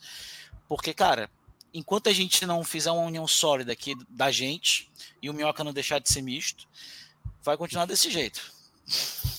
Não, que é isso, pô. Também. também... Não, tô brincando, foi só para ver. É, pois é. nada, contra, nada contra quem torce pra, Porque tu sabe que quanto mais se alimenta essa história do misto, mais o pessoal acha, ah, tá às vezes. É misto. Torcedor do é Ceará, torcedor do Fortaleza. Tu nem é misto. Não, tu torce time daqui, de São Paulo. É. É, não, pior, foi, muito. pior foi Juliana ontem falando no time dela. Quem, quem viu, viu. Quem viu, viu. Ontem na live lá do Náutico. Gosto? Não foi ontem, não. Foi, do... anteontem, do Bahia. Bahia. Foi do Bahia. E, e tem alguma surpresa? Mas, ó, ah, Ju, vamos lá. Ju não tem o direito de, ser, de ter hater, não. O Ju é a não, mais é... carismática desse nosso projeto aqui. De longe, primeira sem segundo. Mas, ó, galera, queria destacar isso, tá? E, enfim, infelizmente isso aí é, é, é padrão. Não vejo nem como novidade mais. Lamento, mas vamos em frente. É, vamos tocar aqui o nosso barco e antes eu vou pedir para a galera trazer aqui o Bet Nacional antes de a gente entrar nos destaques do jogo, é, até porque a turma deu uma acertada, tá? Acertaram duas é. apostas ontem. E está com, começando a nossa recuperação. Lembrando, tá com o Beto Nacional, principal parceiro aqui do 45 Minutos. E lá você também pode contribuir de forma muito decisiva para o nosso projeto. Basta você criar sua conta com o nosso código podcast45. betnacional.com, a Bet dos Brasileiros, crie sua conta com o código podcast45. Dessa forma, toda vez que você fizer uma aposta, der o seu palpite, você vai estar contribuindo aqui com o nosso trabalho. E a gente está sempre trazendo dicas aqui para vocês, tá? Para vocês darem aquela, aquela turbinada na conta de vocês. Aqui, por exemplo, ó, metemos um, um ambos marcam para Fortaleza e Fluminense, e de fato, um jogo aí de seis gols, com os dois times marcando. Teve um retorno bem interessante, a ordem de 1,84, e acabou tendo um retorno bem legal. E também postamos mais uma vez aí na vitória do Vitória, é essa máquina aí, Rubro Negra, na Série B, na liderança. Tá bem, viu? Na Série B, 100% de aproveitamento. Meu menino Oswaldo é muita bola, velho. Meu menino Oswaldo é muita bola. É a época do ano, daqui a pouco começa a falar. Menino, menino Léo Gamalho também. Mas o negócio do Oswaldo é que, tipo assim, Oswaldo é muito bom jogador. O negócio é que ele tem 35, 36 anos, bicho. É mas faz tempo, mas faz tempo que é desse jeito, né? é, não, mas no 35, Fortaleza. 36. É, Cara, é, já, já no São Paulo, porra, Cara, é... jogou bem demais. Aliás, jogou. só, só vou botar aqui um parênteses aqui. Eu entrevistei o Oswaldo, né, quando ele voltou de novo para o Fortaleza. E para quem olhou assim, pessoal, teve gente que tirou foto no dia que o Oswaldo estava, e aí pegaram imagens minhas assim, olhando assim, porque eu fiz uma pergunta para ele do, do título de 2012, né? Que, o, que foi a última vez que o São Paulo tinha sido campeão da Sul-Americana que era ele, Lucas, Rogério Senna e tal. E eu falei, caramba, velho, tipo, faz tempo que eu não vejo assim aquela última alegria do São Paulo aqui na minha frente. Oswaldo, que era, era muito bom. Ele jogou muito bem no, na época de São Paulo, mas foi esse parênteses. Assim, eu, eu, a minha cara encantada olhando pro Oswaldo assim, sabe? E olha aí, cara. E Ó, São Paulo campeão do meu time. por isso. Que o time que Vamos... é campeão, sem o jogo terminar, é osso, viu? Paga até hoje por isso. É, mas ganhou agora recente, com um jogo 90 minutos já tendo sido jogado. Pagou, né? Pagou. Pagou. Com o Dorival agora vai, né? Vamos lá, agora a gente vai com, com é, os nossos palpites dos jogos deste domingo, tá? Mas tem o um clássico carioca entre Flamengo e Botafogo. E eu acho, eu acho, eu que, acho essa ordem de, eu acho que essa ordem de empate tá interessante, porque é impressionante como, como o clássico carioca termina em empate, velho. Ele tá pagando 3,93 aqui o empate. É... Não acho ruim, não. Vê o aí. O Flamengo, Flamengo tá muito bem agora, né? Com Rapaz, eu acho que o Flamengo ganha. E é, é, e é o Botafogo, cara. Não, mas o Botafogo Isso tá. É uma paternidade pro. É uma pater... O Botafogo é, tá muito jogo invicto. Isso não é normal pro Botafogo passar muito Mas esse invicto. empate eu acho que tá muito convidativo. Tá muito convidativo. Eu acho que é Flamengo. Eu acho da Flamengo. Não, não, eu acho que o Flamengo é de crueldade. Eu acho da Flamengo com requinte de crueldade. Eu, Tu acha é, que é atropelo, goleada? Não, requinte de crueldade. Ou é uma, uma goleada ou é aquela derrota assim, de 1 a 0 com gol chorado, roubado. É porque Será... eu, eu, acho que tá pagando mal o Flamengo para a gente Ei, apostar nele, entendeu? Será que, Flamengo, não. será que o Flamengo não vai dar uma segurada em alguns jogadores, não? Porque assim, eles precisam se recuperar na, na Libertadores, né? Minhoca, oh, é, relógio, vê, vê é, São Paulo é, a dupla chance lá, os dois resultados. Vamos ver, São empate poupar, e jogador. Botafogo. Quem? o São Paulo e poupar o. Não, oh, é. Vê, vê, vê, vê. Dupla hipótese aqui. Empate ou Botafogo pagando 2,21. Pô. Vambora, assim, botar uma cutiazinha pequena. Não, pequena também não, porque é só 2,21, né? Mas... É, 2,21. Acho que dá para soltar uma onça aí, pô. É? Dá, dá para soltar uma não, onça. Você aí. gosta de matar as onças, então bota uma onça. Dois resultados, pô, dois resultados. Dois terços aí das, das alternativas. Pode soltar aí. Botando fé. Eu tô botando mais fé no empate do que no Botafogo. Remo Carvalho botou uma mensagem agora que eu vou te contar. O cara aceitava se eu torcesse tá, pro Ceará. Tá bravo, tá bravo. É. Aí, é, essa é a minha aposta. Qual é a aposta de vocês aí? Inter. Eu acho que o Inter não ganha, não. É carinha de empate também esse jogo aí. Não, cara. É o Inter, o cara. É fraquíssimo. O Goiás é fraco. O Goiás é muito é fraco. Mas Ganhou o Inter... Corinthians porque. Putz, merda, o, o Inter é... perdeu pro CSA, pô. Não, mas jogando fora. O Inter, o Inter joga muito mal mas fora. O, mas o Inter quase perde pro CSA no Beira Rio. Também, também teve isso. Mas eu não sei, eu ainda acredito o Inter, mais. No... Ele tem muita dificuldade com o time que se defende, cara. Eu faria. Desce um pouquinho aí na Série B, só para olhar o que, é que tem de mais jogo aí.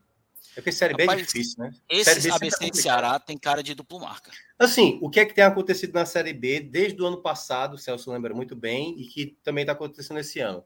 Os mandantes estão se aproveitando muito bem, assim. Jogar é. em casa é um ponto muito determinante. É. é. Mas ABC e Ceará vai ser um desespero tremendo. Acho que quem abriu o placar... Eu acho que é os dois marcam. Eu não sei, ó, cara.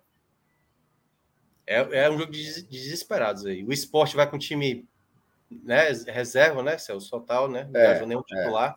É, é, exato, exato. Anderson vai? O, o Sport tá pagando 4,22, pô. Sabe? É um, um time reserva. Esse time do Novo Horizontino que... é muito ruim, cara. É o, o que eu, o meu problema com o time reserva é que é um time que não joga. Ó, Minhoca tá, tá sugerindo é, a vitória do Grêmio sobre o Cuiabá fora de casa. Tá pagando 2,69 eu acho que pode ser interessante, uma dupla interessante aí.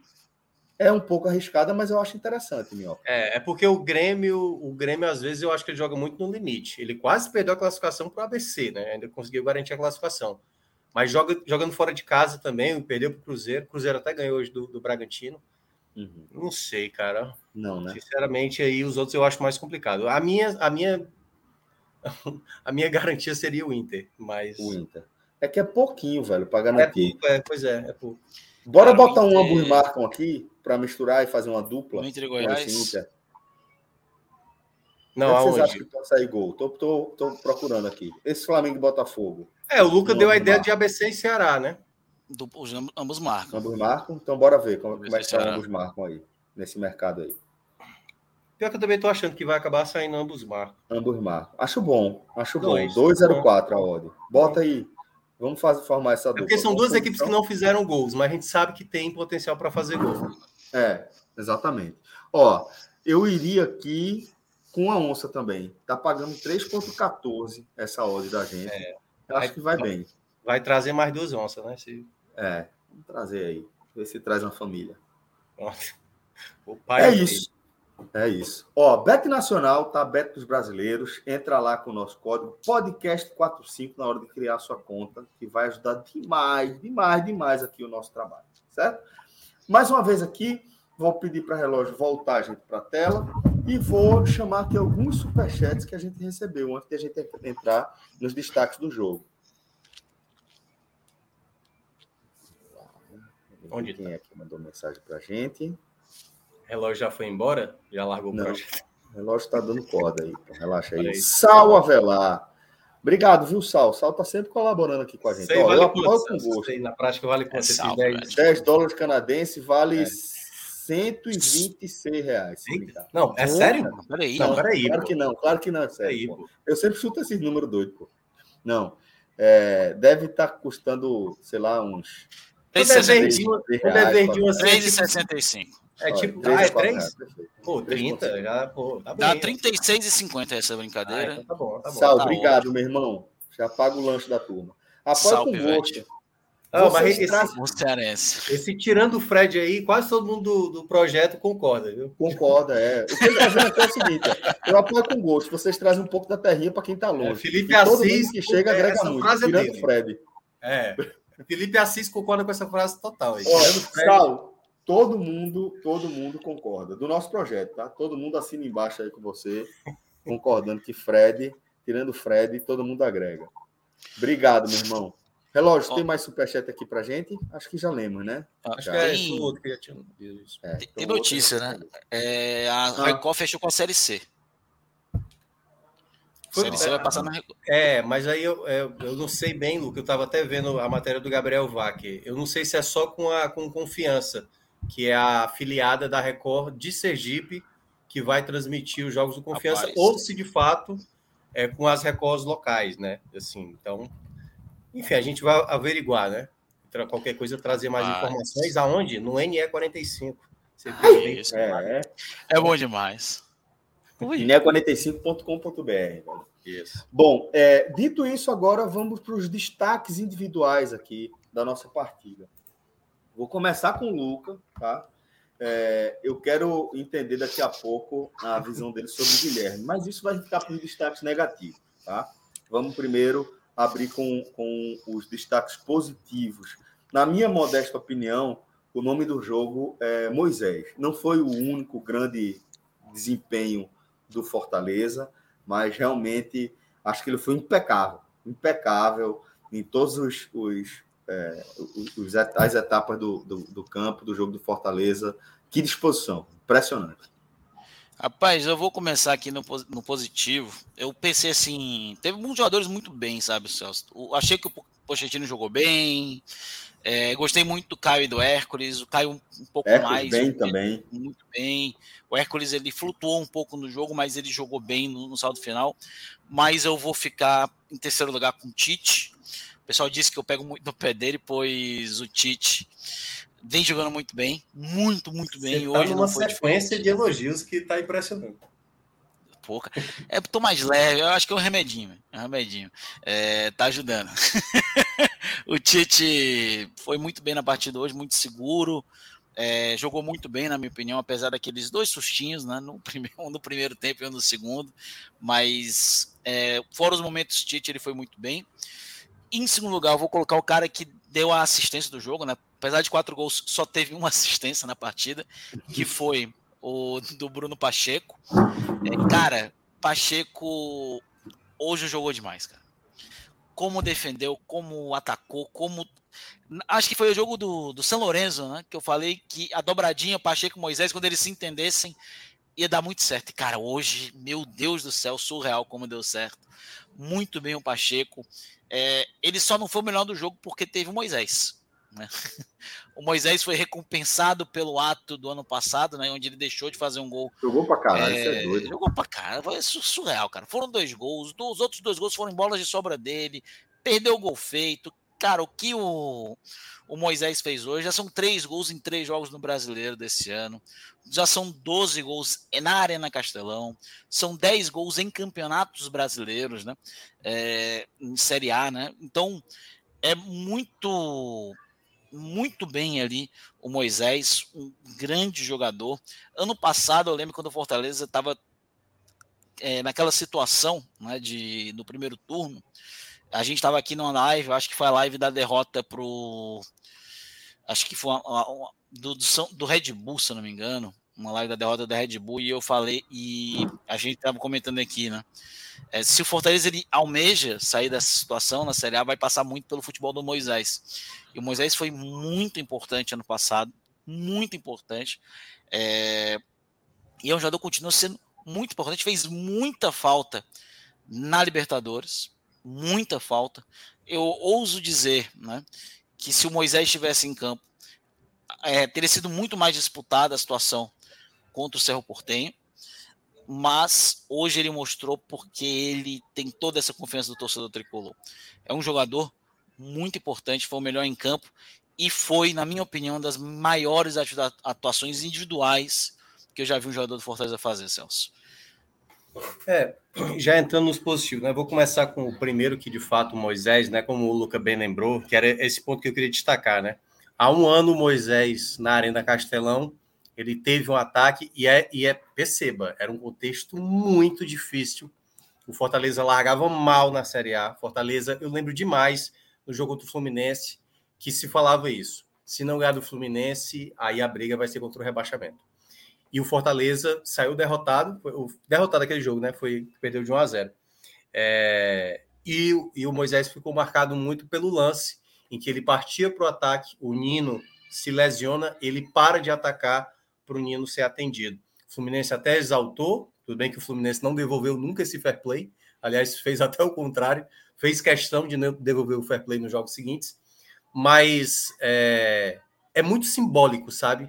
Que um ano atrás, o jogador que estava sendo criticado por boa parte da torcida por ter feito um fair play, e é difícil, assim, eu sempre gosto de falar, eu exalto a atitude de um jogador como esse, como eu falei isso há um ano atrás. Eu exalto o jogador que faz isso mas eu entendo a raiva do torcedor. O torcedor que sabia que o time estava mal, numa situação que precisava do resultado positivo e viu ali o seu jogador é, abdicar de uma jogada por conta do adversário que estava lesionado. Eu entendo a raiva do torcedor, mas eu não tenho como recriminar o que o Moisés fez no ano passado. E se torna simbólico essa excelente apresentação dele. Eu acho que a outra excelente atuação que ele teve foi contra o Colo-Colo no ano passado, no Chile, que o Fortaleza tinha né, que ter o resultado ali de pelo menos empate para passar de fase, e ele faz um jogo excepcional. No jogo de hoje, ele poderia ter feito muitos gols, assim, a cabeçada que ele dá por uma defesa monumental do Fábio no primeiro tempo. O segundo gol que ele fez é uma sacanagem. Sacanagem o que ele fez. Ele recupera a bola, parte. E aí é que tá, né? Que é o lance do tipo, ele sabia o que ia fazer. Né? Especificamente o Moisés, hoje ele sabia o que queria fazer. Uma Nem das críticas ele... que nós tínhamos ano Isso. passado. É, e é algo que a gente tem que sempre estar em cima do Moisés. Muitas vezes ele, pô, no, no clássico, ele mais querendo cavar falta, muitas vezes ele tá ali naquela jogada. Hoje não. Hoje ele viu que tinha o zagueiro do, do Fluminense, ele limpou a jogada e ele bateu.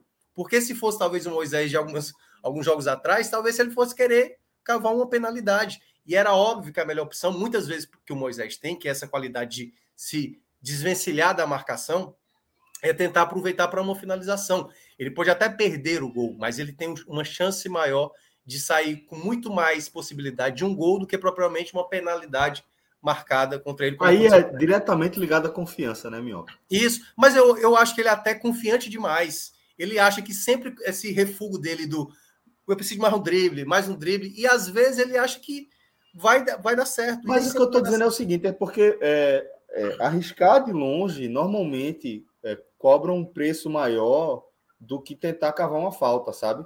Ah, Porque sim, você... ela tá falando sobre é isso que eu tô querendo, é, é, isso que eu tô querendo dizer. É que, tipo, ele vai, ele vai nessa de tentar um a mais para cavar uma falta e pronto, firmei o gol. Arriscar de longe, errar, tal, chutar em cima, quando você tá com a confiança sem ser no alto, cobra um preço caro, pô. Às vezes cobra titularidade, às vezes cobra é, a relação com o torcedor, é disso que eu tô falando, mas eu entendi com você essa coisa de do, do ímpeto dele sim, de querer sim. ir a mais, né? Também tem a ver com personalidade, com confiança. É. Assim. Então, assim, o Moisés, para mim, talvez tenha feito a grande atuação dele com a camisa do Fortaleza e que consiga, por mais que você não consiga repetir uma atuação como foi a de hoje, tentar o máximo, né?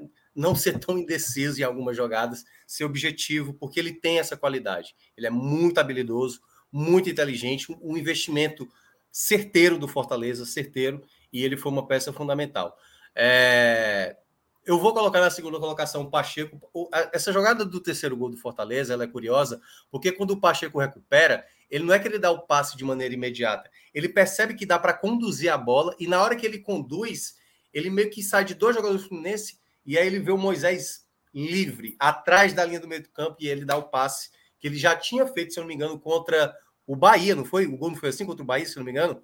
Ele que dá Sim, o passe. O Romarinho que é atravessando também toda a defesa que estava bem aberta do Bahia para fazer o gol. Então, o Pacheco, a cada jogo, a gente tem ressaltado isso, a cada jogo ele melhora, a cada jogo ele melhora. E era um jogador que precisava, porque eu, eu sabia da, da, da qualidade do, do, do, Pacheco, mas como ele, vindo do Ceará, né, ah, nos primeiros jogos dele ele foi mal de fato, já tinha na época um zum, zum, zum mas agora eu acho que ele está muito mais estabelecido e o torcedor agora já abraçou, né? Tanto que ele, ele próprio brinca nas redes sociais de Fortaleza, não, o Pacheco tá sorrindo, o Pacheco tá feliz e tal, porque ele é muito sério. É, ele é muito sério, né? E Fortaleza é conhecido por ser um clube bastante extrovertido. E para fechar, cara, tem vários nomes tá que feliz. Até tem cabelo agora. É, tem até, até cabelo. cabelo ganhou. É. é... Tite foi muito bem, é... mas eu vou acabar ficando. Deixa eu dar uma olhada aqui, porque eu tava com ele em. Ah, sim, é. Eu vou ficar. Pois com... eu que persigo o Tite. Não, não, né? não é isso, não. Isso eu, o, Tite, o, Tite, merece todas as ressalvas. Aliás, o time todo foi muito bem. Mas eu vou ficar com o Poquetino, porque por um determinado momento eu achei que o Poquetino não estava jogando bem. Mas eu acho que o Poquetino. O Poquetino, se você olha o primeiro tempo, repara das chances que o Fortaleza criou, toda, quase todas, também todas é exagero, mas quase todas saíram do pé do Poquetino. O passe que ele deu para o Galhardo finalizar no segundo pau Cara, de manual, cara, de manual. Então, assim, ele foi um cara que, mesmo não tendo a mesma intensidade, e eu acho que foi de. Me pareceu. Jogou pra caralho também. É. Toda vez que ele tinha a bola e estava na frente, ele estava encontrando o companheiro na melhor maneira. E era importante ter um jogador desse. Porque muitas vezes você recuperava a bola e ver uma defesa mais espaçada, você precisa ter um jogador do passe, como o Pacheco foi e como o, o próprio o próprio Pochettino também foi. Então, muitas vezes o Pochettino ele é cobrado, assim, porque talvez não tenha a mesma qualidade do Caleb, não é tão vistoso, mas ele foi um jogador muito lúcido em muitos momentos. Então, acho que na partida ele foi muito bem, não foi tão bem defensivamente, mas eu acho que não era essa pro, proposta do Voivoda, não era tentar recuperar a bola a todo custo da, da equipe do Fluminense, era esperar e numa zona de mais segurança recuperar essa bola, como o Fortaleza fez muitas vezes na partida. E pronto, aí já vamos para o lado negativo, né?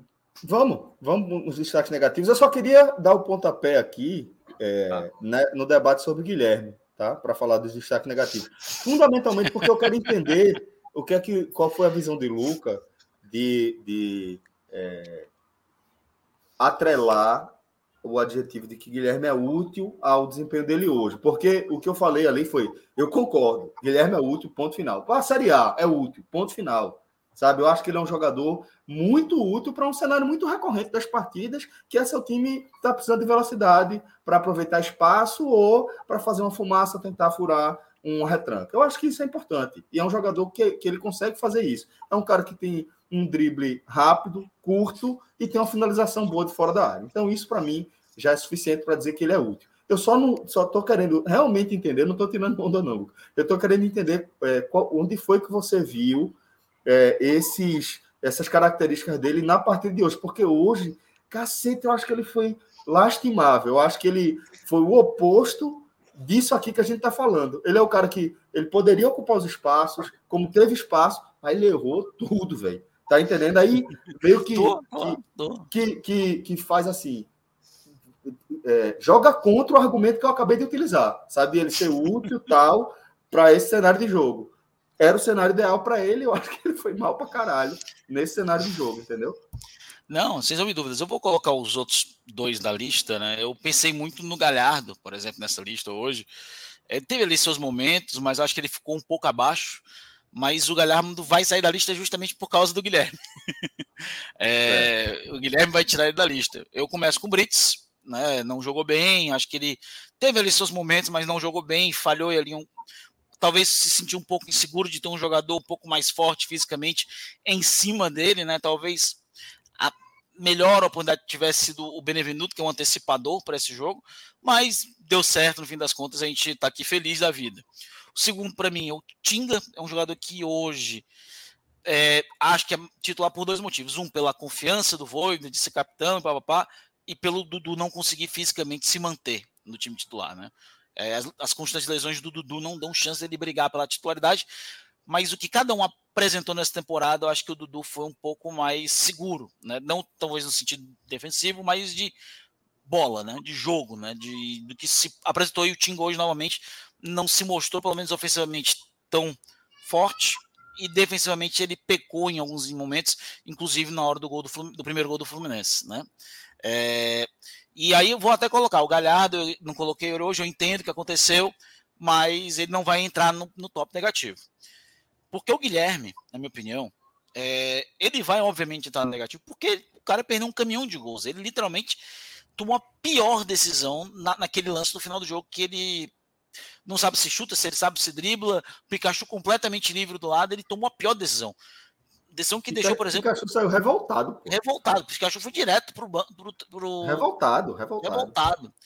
E eu entendo, porque o Pikachu tiraram o gol do Pikachu, né? O Hércules, é, ele queria fazer o gol, provavelmente. Isso é bom, mas espero. Mas a bola era para Hércules ali, tá? Não tá errado. Era Hércules. Pelo amor de Deus. Ah, não. Teve outra jogada também. Chegando ali. Podia chegando, ser um, podia né? ser outro. Era uma Isso, mas tem que meter é. o pé mesmo para dentro. Ah, é gol. Quem meteu o pé é gol. Pô. Mas Isso. eu entendo a frustração dele não ter marcado.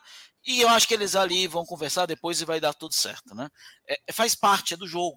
É do jogo. Sim, porque... pô, ele ficar puto, porra, espero que ele fique puto mesmo, porque ali pro cara é. ficar puto, pô. Se ele não ficar puto, que... não tá no jogo.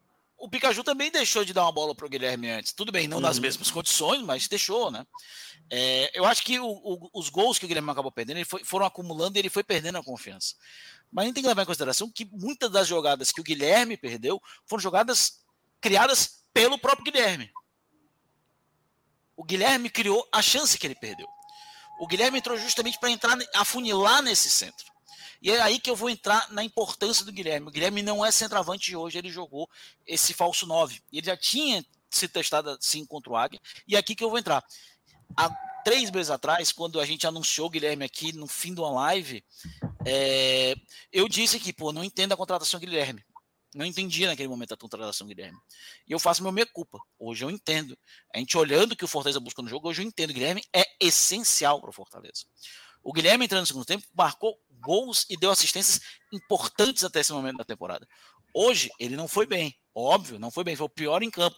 Foi uma das piores partidas individuais da temporada de um jogador de Fortaleza. Foi. Mas hoje ele mostrou que é um jogador que pode fazer salseiro, que pode criar oportunidades, que pode dar contra-ataque. Um jogador que, quando está ali no final da partida, ele traz algo diferente. É um jogador de drible curto interessante. Um jogador de passada larga não é veloz, veloz, veloz, mas é uma passada larga, de um drible curto interessante. Veloz, é veloz. É um cara que dá velocidade ao jogo, sem dúvida. Ele dá, é, aquela velocidade, tipo assim, não é o rápido, mas ele é ágil, ele traz velocidade, né? Ele acelera dá a bola. uma dinâmica, ele acelera, ele dá dinâmica. E o Fortaleza precisa disso. Então eu espero muito que não queime o Guilherme por hoje. É, e digo isso para o Guilherme. Espero que. Eu não sei se ele vai. Acho que talvez nem veja isso, mas. Que ele acompanha. Se...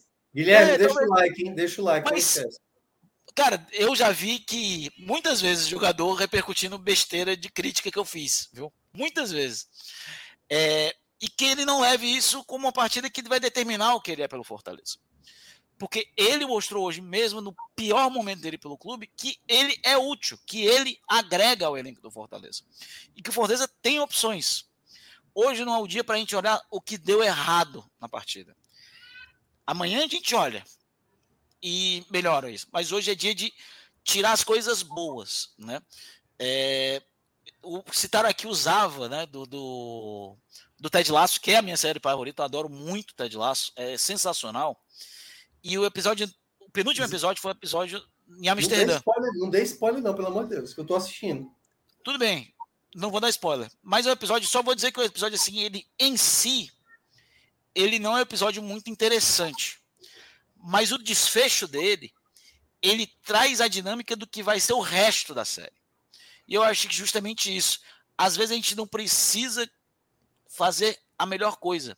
A gente só tem que entender o que aquilo ali vai trazer de positivo para frente. E eu acho que é justamente isso do Guilherme hoje. Vão ter dias bons e ruins. Hoje ele não foi bem, mas a gente consegue tirar coisas boas do que ele produziu hoje. É justamente o, o meu ponto. Espero ter sanado sua dúvida, Celso. Entendi o que você quer dizer. Eu tinha essa leitura do, do futebol do Guilherme. Acho que você faz uma, uma leitura muito precisa do que ele pode entregar. Só não acho que ele fez isso hoje. Mas eu entendi o que você, a sua leitura sobre ele, concordo. Minhoca, agora vamos com seus destaques negativos, meu irmão. Cara, eu achei a atuação do Fortaleza absurda. Por isso que eu, cheguei a citar. Talvez vá ter jogos mais importantes para o Fortaleza na temporada. Atuação como essa, de entender o adversário tão bem e executar também. A falha do Fortaleza hoje foi não ter feito gol, mais gols. Porque essa, isso que o, que o Luca mencionou, eu concordo com ele, que, que Guilherme. Eu, eu acho que o Guilherme não é que nem fez. Não é que ele fez uma partida ruim. Ele teve tomada de decisão ruim, a ponto de não aproveitar também chances claras que caíram no pé dele. Entendeu? Então, eu não consigo citar um jogador mal. Eu acho que teve momentos, por exemplo, o Tinga. O Tinga, quando eu vi aquela bola bater na cabeça dele e ir para escanteio, eu falei: que não me sai o gol. E sai exatamente o gol. Aí eu, tanto é que na hora que eu vou comentar na rádio, para quem acompanha a transmissão da rádio, eu não falo nem da falha defensiva do sistema Eu falo, a, o começo da jogada acontece porque o Tinga, uma bola que ia sair para linha de fundo, não ia acontecer nada. O Tinga me coloca a cabeça naquela bola para gerar um escanteio. Então, assim, é, mesmo esses jogadores que em algum momento do jogo cometeram falhas, e é óbvio que isso tem que ser ressaltado, principalmente o Fortaleza, em alguns jogos, contra o Ceará, no jogo de ida do Campeonato Cearense, na final, o Fortaleza teve chance de colocar a mão na taça e não fez isso. Perdeu muitas possibilidades para isso. E um time de qualidade vai sempre proporcionar grande chance e vai perder chance também. A questão é que você não pode perder tanto contra o adversário de qualidade como era o Fluminense. Um determinado momento, aquele 2 a 0 estava bom e poderia ter sido mais. Terminou 2 a 1. O 3 a 1 estava muito mais na cara que ia ser 4 a 1 do que o 3 a 2 que acabou se transformando. E isso custa caro numa Série A. Fortaleza tem que ser mais os jogadores, eu diria, porque o próprio Moisés, o Moisés no começo do segundo tempo, uma chance, ele domina errado e poderia, ele teve uma outra chance, ele perdeu e na terceira que ele acabou fazendo gol. Então assim, esse tipo de coisa eu, é uma crítica que eu faço para o elenco de uma maneira geral. Você tem jogadores de muita qualidade. O Pikachu, por exemplo, acertou um chute espetacular que o, o Fábio colocou para escanteio e ele tem essa qualidade. Pesado, a de mão é, trocada ali, não foi? É, e por mais que ele reclame é, do Guilherme, e eu acho que tem razão em cobrar do Guilherme, é como o Luca falou, é uma situação de jogo ali, mas não pode esquecer do feito que foi do Fortaleza hoje de vencer a equipe tão qualificada como é o Fluminense. Isso vai acontecer em diversos jogos, oportunidades. O Fortaleza sempre precisa entrar no jogo criando oportunidades e, claro, os jogadores que eu acho que fazer um gol muitas vezes é você estar tá com a cabeça leve, sabe? Até às sim, vezes para você estar tá frio numa jogada de dar uma cavadinha, dar um drible. E o que eu vi do, do principalmente do Guilherme quando ele entrou é ele ele ficou inseguro muitas vezes. Ele estava cara a cara com o Fábio, ele tinha a opção do, do Pikachu do lado e aí ele não pensou direito. Outras vezes, como por exemplo há uma semana atrás, eu destaquei para mim o Guilherme, não sei se eu, não, o Pikachu coloquei, né, como melhor partida, mas o passe do Guilherme para o Pikachu, eu falei, é de um jogador que entendeu que ele não precisava conduzir aquela bola, dar o passe, o companheiro está melhor, é, numa melhor posição e foi o gol do Fortaleza naquele jogo. Então, eu acho que o Guilherme hoje é um jogador muito útil no elenco, não é por conta dessas tomadas de decisões de hoje, que eu nem considero ele ter feito um jogo ruim, mas ele não soube escolher as jogadas no momento chave, né? No ponto ápice de fazer ali uma conclusão que também outros jogadores acabaram, o próprio Galhardo. Galhardo finalizou uma, mérito também para o próprio Fábio, mas enfim, acontece a do jogo e o mais importante, né? Como bem destacaram aqui, né? Que é acho que é o ponto que fica. É... Qual foi aqui o comentário, cara? Eu esqueci agora, mas era falando que o Fortaleza agora é, tem que entender que é uma terceira rodada de Série A, foi uma grande vitória, mas ainda tem um caminho muito longo e como internamente o próprio Fortaleza analisa dessa maneira, é, o trabalho não é, não é tão simples. Você pode estar sofrendo todos os elogios hoje por tudo que você tem conquistado, mas a caminhada, né, como como dizem, né, para você chegar em Jericoacoara, não sei nem como é que é, tem que passar por Morro Branco ou o contrário, coisa assim. Enfim, Fortaleza muito bom, muito bem, né? Ano passado, eu não sei quantos pontos foram, Luca, Quantos jogos foram para chegar em sete pontos? Você tem aí? Ih, demorou. Sete demorou. pontos? Ah, sete demorou. demorou muito, velho.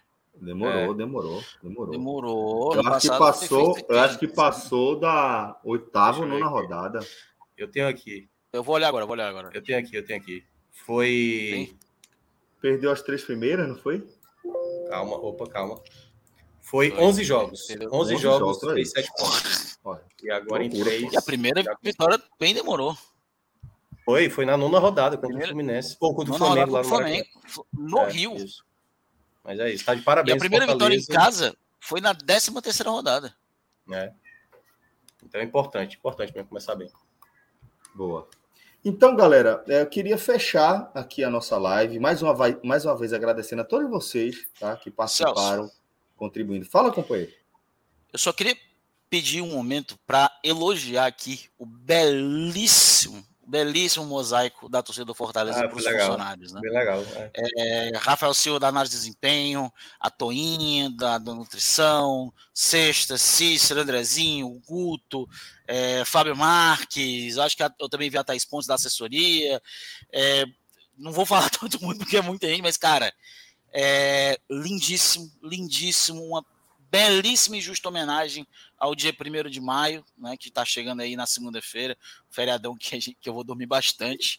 É, eu é... vou trabalhar. tu vai trabalhar, eu vou estar tá dormindo. Vou acho que vou estar tá dormindo.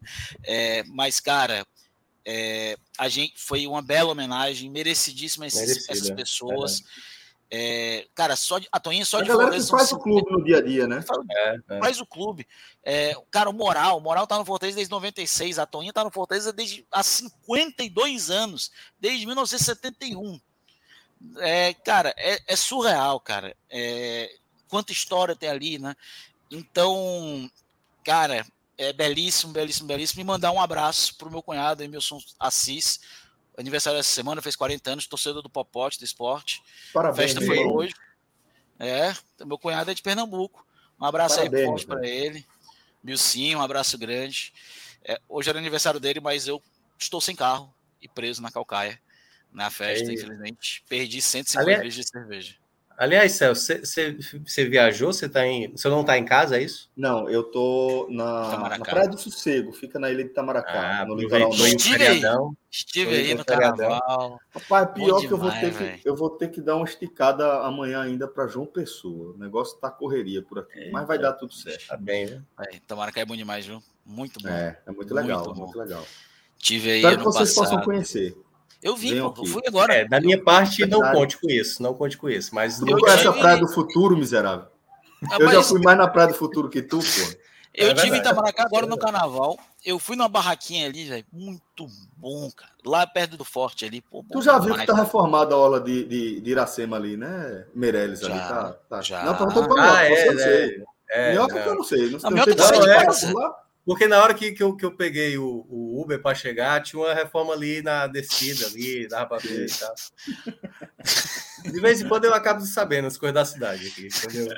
Quando esbarra, esbarra. Aqui, e aquele cara aí também tô reformando, fazendo uns espigão, viu, meu? Para tu saber assim a notícia. Não, é, então pronto, então beleza.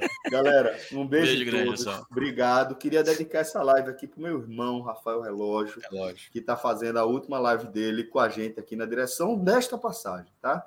Você sabe que tem um lugar aqui sempre para você, viu, meu irmão? Um cheiro para você, sucesso, meu velho, sucesso, onde quer que seja, tá bom? Pedro Alves também, possivelmente ele faça essa transição, mas eu estou ainda na, na, conversa com o Pedrito. Por enquanto, um beijo para Rafael Relógio, tá?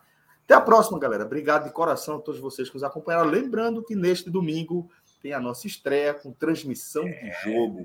Como o Mioca falou, ao vivo, sem delay e de graça. E vou estar assistindo, já fiz o meu negócio aqui, velho. Já fiz o meu negócio Agora, aqui. daleap.com.br. Beijo em todos e até a próxima. Valeu. Eu.